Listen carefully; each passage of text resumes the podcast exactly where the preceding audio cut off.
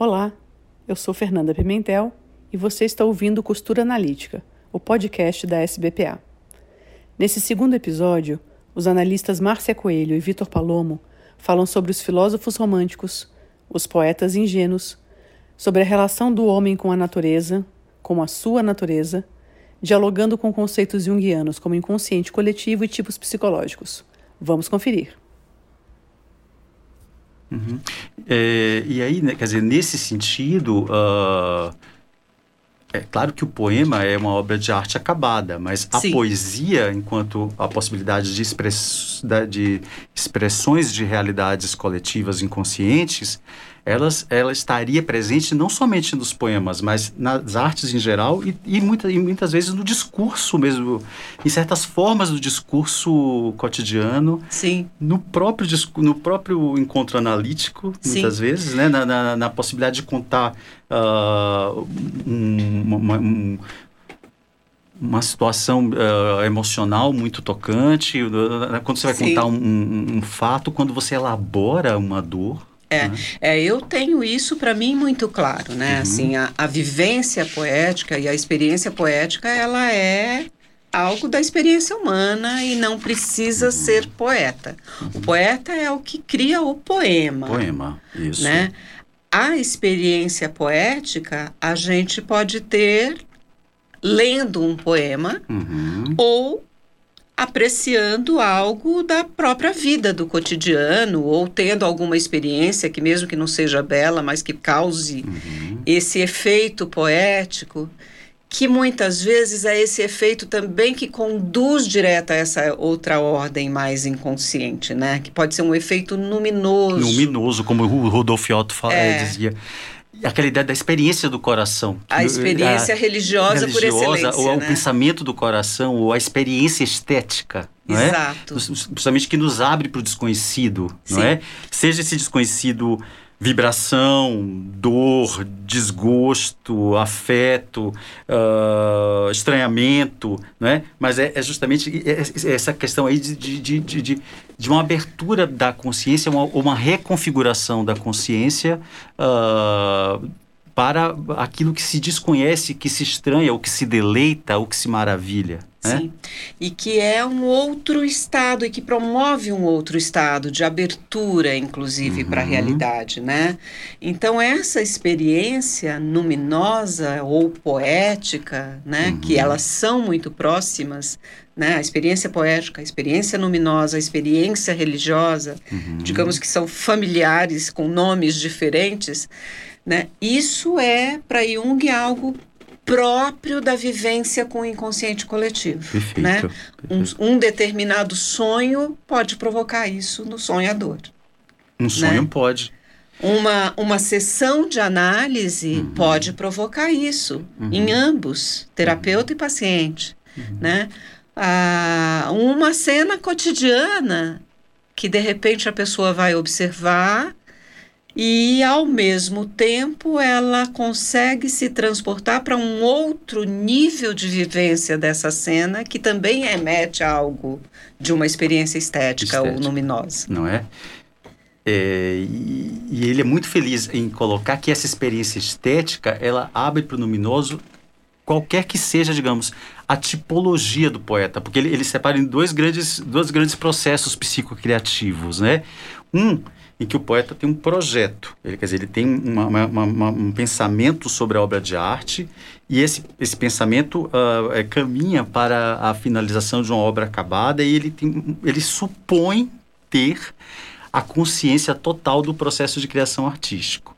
E um segundo processo psicocriativo em que ele, o, o poeta, é, palavras do Jung, ele tem como que a consciência, que se a consciência fosse inundada, inundada por imagens, né? Ele, fala assim, como se sua mão fosse assumida, uhum. fosse de certa maneira assumida. Sim. Ele fala isso, né? Ou seja, esse, o poeta, é, é, é, o, o, artista tem a consciência invadida por demandas inconscientes e que são inconscientes tanto coletivas quanto da própria história, da, da experiência desse, desse indivíduo. Sim. E aí depois ele faz uma ponderação. Mesmo aquele que imaginava ter consciência total e controle total do processo, ele estava enganado. Ele também estava ele... sendo é, é, é, digamos, levado por uma, uma, corrente subterrânea coletiva, que é essa ideia do, do inconsciente coletivo. Né? Que tem algo vivo ali que de alguma maneira encontra brechas, brechas. para entrar, mesmo que num projeto bem acabado. Bem acabado. Porque ele vai chamar esses dois modos de um modo psicológico, que é esse que o poeta né, vem com uma inspiração que também nasce né, de fontes inconscientes, mas uhum. passa por um tempo maior de elaboração na consciência, né? uhum. né? Então esse seria o modo psicológico. E o modo visionário, que é aquele que vem espontaneamente direto, né? Invadindo a consciência. E tem vários relatos de criatividade literária que relatam isso, né? Assim, uhum. A eu acho, por exemplo, mesmo trazendo para um autor mais contemporâneo, Cortázar, ele, ele fala que quando ele escreve romances, uhum.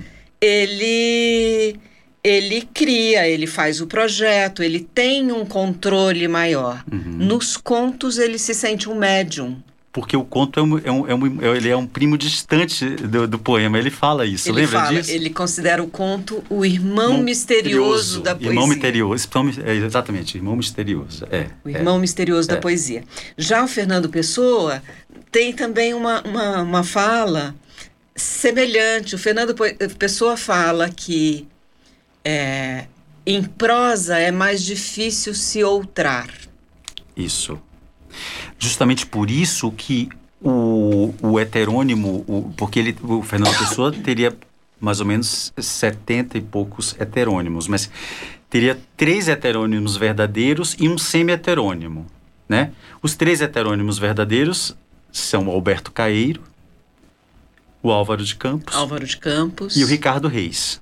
O Bernardo Soares é um semi-heterônimo justamente porque ele escreve em prosa. E como ele escreve em prosa, é mais, é, é mais difícil que ele se outre. Exatamente isso que você está falando. Então, é, como, ele, como ele escrevia em prosa, a prosa não permitiria é, um outramento tão é, intenso, é, tão é, é, levado ao, ao limite tanta alteridade, tanta alteridade si mesmo, né? né? Ou a linguagem levada ao grau máximo de sentidos possíveis, como Ezra Pound dizia que era a poesia, né? A linguagem levada ao grau máximo possível de sentidos. Né? E o pessoal, concorda, de certa maneira, concordava com isso, que os grandes heterônimos só são os que escrevem poesias. Os que escrevem prosa é o semi-heterônimo. Né? Porque fica mais difícil se outrar. Não é? Aliás, poderíamos ler um Pessoa. O que você acha? Poderíamos. Eu trouxe um dele, você também trouxe? Trouxe, trouxe sim.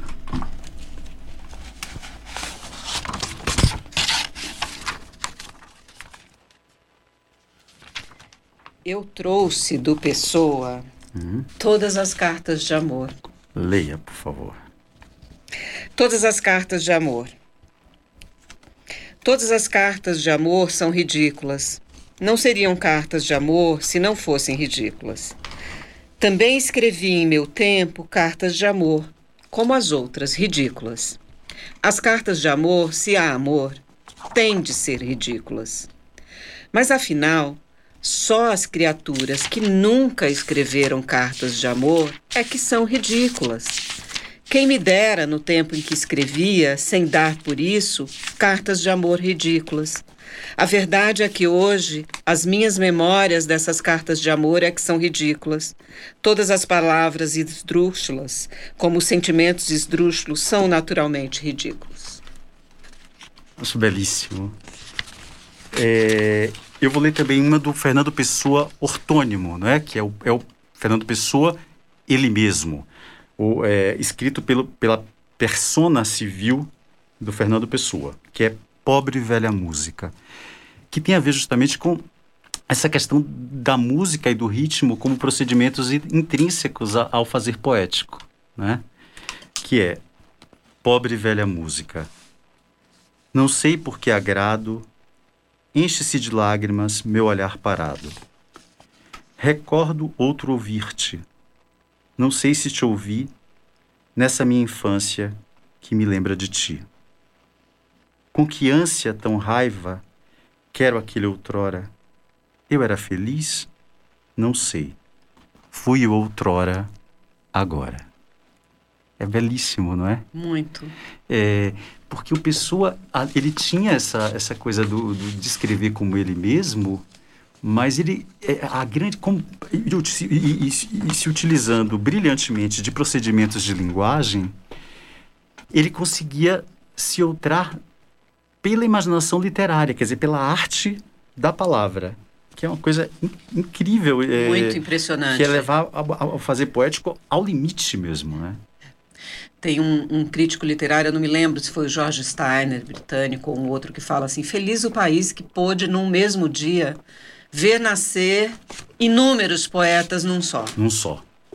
Num só. Que é um fenômeno. É, é que tem a, a, famosa carta que ele escreve ao, ao Casais Monteiro, né, que ele conta de, do nascimento dos a gênese dos heterônimos, né, em que ele conta como que eles nasceram, que eles teriam vindo de uma maneira febril, os três principais, né, o, o guardador de rebanhos, que é o Alberto Caeiro, o poeta da modernidade, que é o Álvaro de Campos, e o helenista e latinista, que era o Ricardo Reis. Mas é, é curioso isso, porque é, ele, ele fala de maneira febril, mas ele tem consciência muito. parece ter uma consciência sobre os procedimentos de linguagem que são fundamentais para aquele, para aquele, para aquele resultado é, estético. Né? E aí a gente entra numa segunda questão que Jung coloca, que eu, que eu acho que você gosta muito também, que está no, no volume 15, na continuação desse texto, né, relação da obra de, é, da, da psicologia analítica com a obra de arte poética, que é a ponte que ele faz com uh, o, o, famoso texto ensaístico, do famoso ensaio do Schiller, do né? Schiller. Poesia ingênua e sentimental, e sentimental, que você, eu sei que você gosta muito. Eu adoro, uhum. eu adoro os românticos, o Schiller. O, o Jung bebeu muito nessa fonte uhum. dos dos filósofos e poetas românticos, alemães principalmente, né? uhum. né? Até porque era uma, um grupo que uhum que além das grandes obras, né, o Goethe, o Fausto é, é parte fundamental da obra uhum. do Jung ao longo da vida inteira, uhum. né? O tema do Fausto, o tema da, da, da, da alma corrompida, né, uhum. pelo diabo, a relação com isso. Mas todos esses grandes filósofos e poetas, eles estavam também muito envolvidos em pesquisas e discussões e textos sobre a imaginação artística, sobre a criação artística, sobre o gênio literário, hum. sobre, o, sobre a genialidade. Né? Exatamente. Né? A ideia de gênio nasce ali, principalmente com os irmãos Schlegel, do Tempestade... Tempestade e Ímpeto, né? É, Tempestade e Ímpeto, é. Sturm und Drang. É. E, e, era essa ideia de que então haveria no, no homem algo que se punha a criar como um demiurgo. Isso, como um daimon mesmo. Como um daimon, né? Hum, ao mesmo tempo que sendo natureza, imitando a natureza. Isso, exatamente. Né? E essa ideia do daimon, do demiurgo, da função criativa, o Jung vai depois transpor diretamente para uma ideia de psique para um conceito de homem criativo, né? De homem criativo e, e, e essa ideia de natureza permeando o tempo inteiro esse conceito. Não é à toa que a gente tem a natureza da psique. É um a dos, natureza é, da é psique. É o nome de um dos, do, do, dos volumes. Mas, é, e, e, como né, o Ellenberger deixa isso bem claro, né? Na, na, é, o Ellenberger, quando ele vai falar da, da, história, da, história da criação da, do inconsciente, do, inconsciente, uh, do, de como a, a psicologia profunda, que, que que, que, ganha espaço na, na, no, no, conhecimento, né, a partir do século, final do século XIX, início do século XX, é, é, é, é tributária uh, da, da, da mundividência romântica, sim, não é? Sim. Por quê? Porque pensava nessa questão da natureza, quer dizer, está próxima dessa, dessa ideia, do, e atenta à relação do homem com a natureza, ou, ou do descolamento do homem moderno da natureza, do descontentamento, do desencanto, ou até da nostalgia pela natureza que o Sim, homem moderno teria. É. Não é à toa que se volta a, a imagens antigas, né? Assim, assim como os românticos se voltavam para a Idade Média, poderíamos pensar que a psicologia profunda se volta para os mitos, ou até para a Idade Média, para a alquimia, sim, por sim. exemplo. Uh, é, a, a, própria ideia de, de, mergulho no inconsciente, de evasão, de é. indivíduo e de individuação, de, de duplo, duplo, Sim. né, Márcia? Que ah, você tem um texto sobre duplo, isso. Você tem um texto sobre tenho. isso. Tenho. É. Pois é, todos esses temas que estavam uhum. ali circulando pelo pensamento dos grandes filósofos românticos, né, uhum. o Jung vai retomando, né? Uhum. Porque é, principalmente essa ideia da psique como natureza, né? Uhum. Nós somos natureza. E, e a própria ideia de inconsciente coletivo. Se nós somos natureza, há um cosmos interior, né? que aí casa muito com uma ideia de um outro grande filósofo romântico, que é o Schelling, que é a ideia de um grund, o abismo interior. Abismo.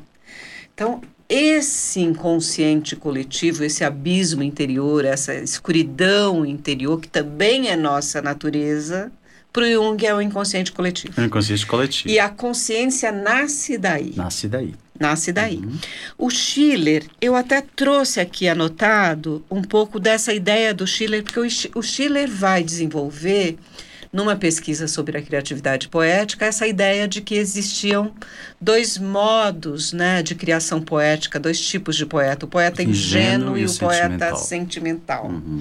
Isso porque ele próprio tinha questões que ele fala, eu não sei se numa carta Goethe é ou algum é, é, outro. só só para colaborar, que quando só fala, é, só me, se você me permite, é uma carta que é, ele, ele escreve a part, são cartas que eles trocam a partir de, de do final do século XVIII, a partir de, mais precisamente, 1794, né, que começa uma grande correspondência entre os dois. É, então, então porque ele, ele se via, às vezes, poetando quando queria filosofar. Isso e filosofando quando queria, fazer poesia. e ele se viu com essa questão e se pôs a pensar. De alguma maneira, é, é, para o Schiller, o poeta ingênuo era aquele que já de alguma maneira, expressava a natureza espontaneamente. Ou experimenta, é, que tinha, até, né, e, e que, é, é, que se relacionava com a natureza como experiência. Como experiência Ele direta. experimentava a natureza. Como experiência direta. É. E isso era expressado de alguma maneira na sua obra poética. Exatamente. Diretamente. E... Ele fala o seguinte: à medida que a natureza foi pouco a pouco desaparecendo da vida humana como uhum. experiência uhum. e como sujeito, nós a vemos assomar no mundo poético como ideia e como objeto. Uhum. Por outro lado, os poetas são, em toda parte, os guardiães da natureza, uhum. onde já não o possam ser completamente, onde já tenham experimentado em si mesmo a influência de formas arbitrárias e artificiais ou tenham tido de combatê-la, surgirão como testemunhas ou vingadores da natureza. Eles serão natureza ou buscarão a natureza perdida. Isso Perfeito. é o Schiller falando. Lindo. Ah, de alguma maneira o Jung se banha diretamente nisso. Nisso. Não só para desenvolver os dois modos de criação poética, mas também os tipos psicológicos. Tipos psicológicos, porque ele vai fazer uma ponte justamente com introversão e extroversão a partir dessa questão. A partir dessa questão. É. Então, tipos psicológicos, que é um texto bem inicial do Jung, da década uhum, de 20, uhum. né? Ele estuda, discute muito esse ensaio do, do Schiller, Schiller que é poesia ingênua e sentimental, sentimental.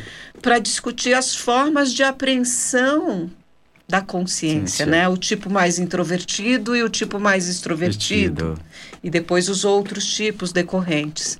Então, ah, mesmo no desenvolvimento de conceitos tão impactantes, importantes para a clínica, né, uhum. para em toda a obra junguiana, uhum. também essa referência romântica, tá poética ali, né? e do Schiller ensaísta está ali. E até tinha uma coisa muito interessante, porque, voltando aí a essa questão que você estava falando do Schiller, é, ele, é, que, ele, ele, filosofava quando queria poetar e poetava quando queria filosofar, ele ficava incomodado com a facilidade com que o Goethe que ele entendia como um poeta ingênuo, justamente porque a, a, a natureza para o Goethe era experiência, né? Ele, é, é, palavras do Schiller, né? Também vou falando com você. Ele dizia, o senhor, né? É, transpõe com facilidade conceitos e intuições e transforma ideias em sentimentos. Olha que interessante. Pois só através disso o gênio pode se produzir. Quer dizer, o Senhor transpõe conceitos intuições e ideias em sentimentos. Justamente, então, ele estava atento a esse poeta ingênuo, esse poeta mais próximo da natureza, em que a natureza é experiência, né? Porque esse poeta sentia que a natureza revelava, a natureza é, e desvelava. Então, é, a obra desse, do poeta ingênuo se faz sim uma mediação. É um poeta que está ali de, em relação direta com o mundo natural, em oposição ao que ele se chamava poeta sentimental, que é um poeta cuja relação com a natureza se faz por meio da reflexão. Da reflexão. Da reflexão. É, é, não é, a natureza já é objeto. Né? Para o poeta ingênuo, a natureza é experiência. É experiência. vida. E aí avança para essa ideia que Jung também vai, de alguma maneira, comungar e avançar em termos Uhum. psicológicos, no sentido de que aí não é a natureza literal, é a ideia de que assim, nós somos natureza. Isso. Nós estamos imersos numa natureza e fazemos parte desse grande todo que é a alma do mundo. Na alma do mundo. A natureza é a anima mundi, é o inconsciente É o mesmo. inconsciente. É Para o Jung, a natureza é o próprio É o inconsciente próprio coletivo, Isso. né? Fonte criadora de tudo. Agora, pensando nessa questão das, da alteridade, do, eu tenho um poema aqui do Murilo Mendes. Você acha que ficaria bom? Eu acho que fica. Só mais uma coisa, só para deixar claro, né, Márcia, assim, só para deixar marcado isso, quer dizer, isso que você, você falou aí, quer dizer, daí vem muito da ideia do introvertido e do extrovertido, porque ele pensaria, se o, se o introvertido, né, é aquele que, que consegue, é quando a afirmativa do sujeito e das intencionalidades da consciência desse sujeito se faz em oposição às solicitações do mundo externo, do objeto. Enquanto que o extrovertido, ele se subordina às solicitações do objeto. E aí ele faz a ponte, pensando que o poeta ingênuo estaria, teria, é, é, no, no poeta ingênuo pre- predominaria a atitude extrovertida da consciência, ou seja, ele estaria numa experiência com a natureza ou com o inconsciente, Uma experiência direta, Direta, quase aquela mediação. ideia de participação mystique. Mystique, perfeito. Enquanto que o poeta sentimental, é, ele seria predominantemente, teria, é, a atitude introvertida seria predominante no poeta sentimental. Justamente porque ele, o que, o, que, o que é mais forte no poeta, a linha de força principal no poeta sentimental é justamente a reflexão. Isso eu acho é, de uma percepção muito sagaz do Jung. Muito sagaz. Né? É, né? E, e, e, e às vezes é, distorcida, porque fica essa ideia do sentimental como algo muito pouco reflexivo. E não. É, ingênuo, a palavra, as duas palavras são palavras que podem ser é, ouvidas pejorativamente, tanto ingênuo quanto sentimental. Quanto sentimental. verdade. Exatamente, Não é? exatamente. É, eu queria ler um- uma, uma obra de um poeta ingênuo e você quer ler também uma obra do Murilo Mendes. Então, que- pode ler, por favor. É, não, eu ia falar do, do Murilo Mendes mais como essa ideia de alteridade, mas leia o do poema Então, ingênuo. pensando no poeta ingênuo, né? Nós podemos pensar os poetas em que é, estão em experiência direta com a natureza em muitos dos seus poemas.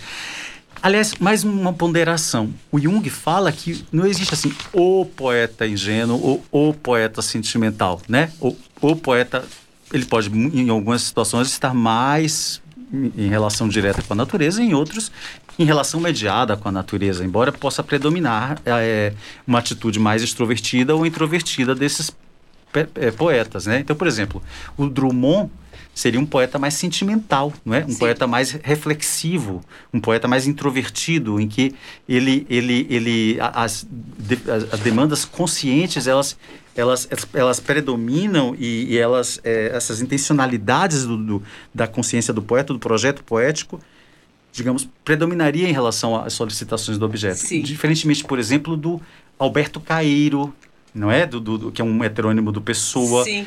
O Vinícius de Moraes, em muitos poemas. Jorge de Lima, no Febril, Invenção do, de Orfeu, por exemplo. Que é aquela coisa febril, que é o poeta em relação é, imediata, Imediato. imediata com o inconsciente. Então, né? legal. Eu acho que você pode ler aí um poeta ingênuo nessa, com- até para ilustrar essa ideia, Uhum. né? E eu leio também um ingênuo, que é o, o Whitman. Ótimo. Então eu vou ler o Alberto Cairo. É o poema 2 de O Guardador de Rebanhos. O meu olhar é nítido como um girassol. Tenho o costume de andar pelas estradas olhando para a direita e para a esquerda, e de vez em quando olhando para trás. E o que vejo a cada momento é aquilo que nunca antes eu tinha visto, e eu sei dar por isso muito bem. Sei ter o pasmo essencial que tem uma criança se, ao nascer, reparasse que nascera deveras. Sinto-me nascido a cada momento para a eterna novidade do mundo. Creio no mundo como um mal me quer porque o vejo. Mas não penso nele porque pensar é não compreender. O mundo não se faz para pensarmos nele. Pensar é estar doente dos olhos. Mas para olharmos para ele e estarmos de acordo. Eu não tenho filosofia, tenho sentidos. Se falo da natureza, não é porque saiba o que ela é, mas porque a amo. E amo-a por isso.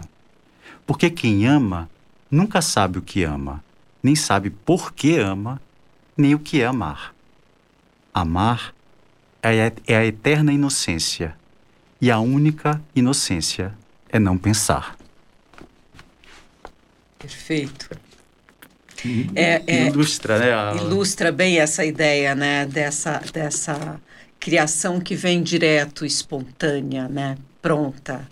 Eu, eu vou ler algo... Exterior ao pensamento, né? Que, é, que vem pelo, pela, pela, pela sensação e pelo sentimento, pelo, pelos sentidos, pela sensação mesmo, Pelo né? sensorial, sensorial né? Pelo Exatamente. Sensorial. É. É, o Whitman é um poeta, para mim, totalmente ilustrativo dessa, dessa ideia de, de, de, poeta ingênuo, né? ou do tipo mais visionário, como diria o Jung. Né? Uhum. Assim, a própria grande obra do Whitman, que chama Folhas de Relva, ele escreve e ele vai ao longo da vida modificando a, a obra como uhum. se ela por si só fosse viva e vai se transformando como a natureza se transforma. Uhum. Né? Então a própria criação poética também é natureza nele, natureza criativa e criadora.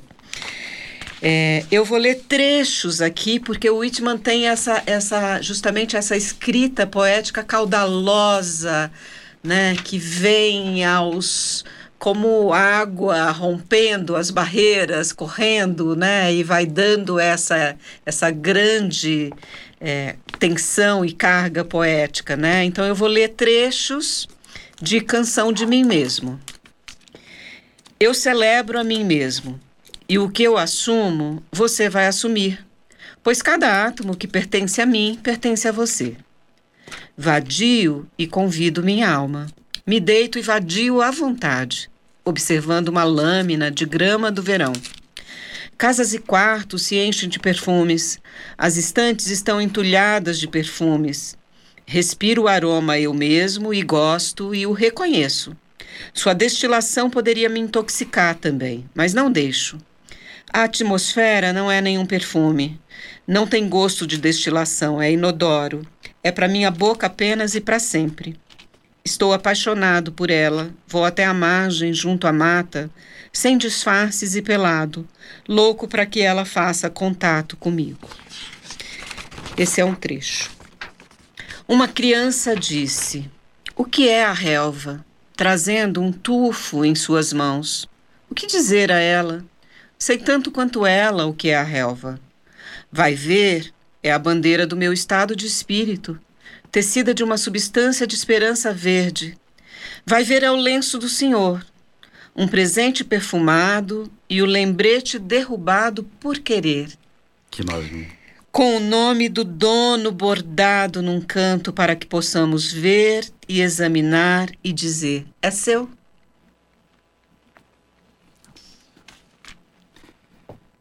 Gênio, né? É um gênio, gênio. é um gênio. Incrível. O Walt Whitman é, é, é, e é uma das grandes inspirações é, do Fernando Pessoa, né? Sim. É uma das grandes. O Pessoa é, é, leu muito o Walt Leu e traduziu. Traduziu e fez um poema. Saudação em, ao Walt Whitman. É, em é. que ele chama Whitman de irmão do outro lado do oceano. Do oceano. É, é um poema do Álvaro de Campos. Do Álvaro de Campos. É, é Saudação ao Walt Whitman. É. é, é. é. E, e é, é, interessante porque é, é, os poetas ingênuos, ele, nos poetas ingênuos, essa percepção, né, quer dizer, as imagens que predominam, não é, Márcia? Não sei se você concorda. São imagens é, advindas, na minha maneira de entender, se pudéssemos aproximar, né, da teoria, pela função sensação ou, ou pela função sentimento. Quer dizer, é, não necessariamente há um pensamento que está sendo Sim. desenvolvido, mas é um contraponto de imagens é, é, colhidas por meio do, do, dos órgãos dos sentidos Sim. e da imaginação, da, da, da, possibilidade de partilhar o sensível. Se é? fôssemos uhum. pensar nos quatro tipos de função que o Jung uhum. coloca, né? Sensação ou sensorial, uhum. sentimento, intuição e pensamento, o poeta ingênuo ou visionário, ele vem pela via da intuição, intuição do sensorial, sensorial, ou do sentimento. Acho que o último, o último é o pensamento. Justamente, o pensamento. porque o que predomina no, no, sentimental é o pensamento, é a reflexão. é a reflexão. É, e aí a gente pode ter clareza de que se pode poetar com todas as funções. Né? Exatamente. Né? Mas, por exemplo, quer ver? Olha um outro é, que eu, eu, se você me permite, eu vou ler. É, um outro poeta ingênuo. Ah. E podemos ler os sentimentais depois. Mas Sim. vou ler um poeta ingênuo, que é uma parte, uma poesia que é um. Ele não é um poeta somente ingênuo, mas um poema, um poema que, se, que é o do Vinícius de Moraes, uh, que eu entendo como próximo do que estamos falando aqui, que são é o, o soneto 4 dos quatro sonetos de meditação.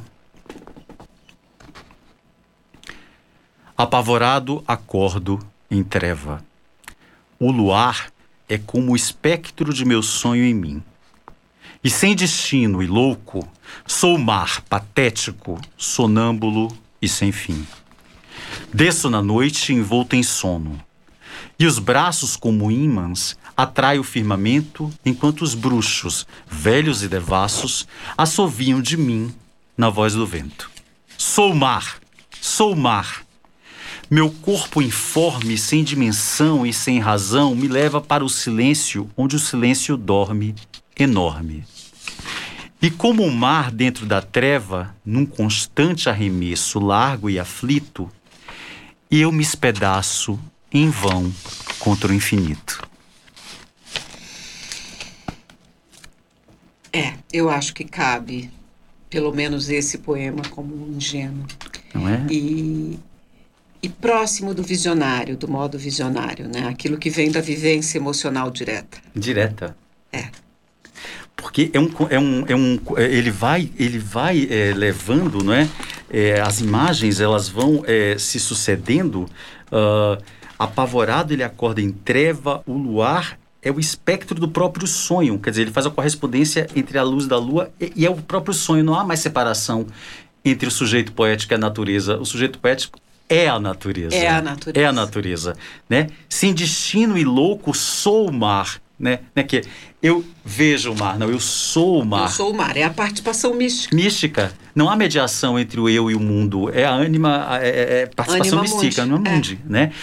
E desço na noite envolto em sono, né? Mais para frente, sou o mar, sou o mar, meu corpo informe, Quer dizer, uh, não há fronteira entre eu e outro. Ele, ele está ali numa experiência, na participação mística mesmo, Sim. né? Com a natureza.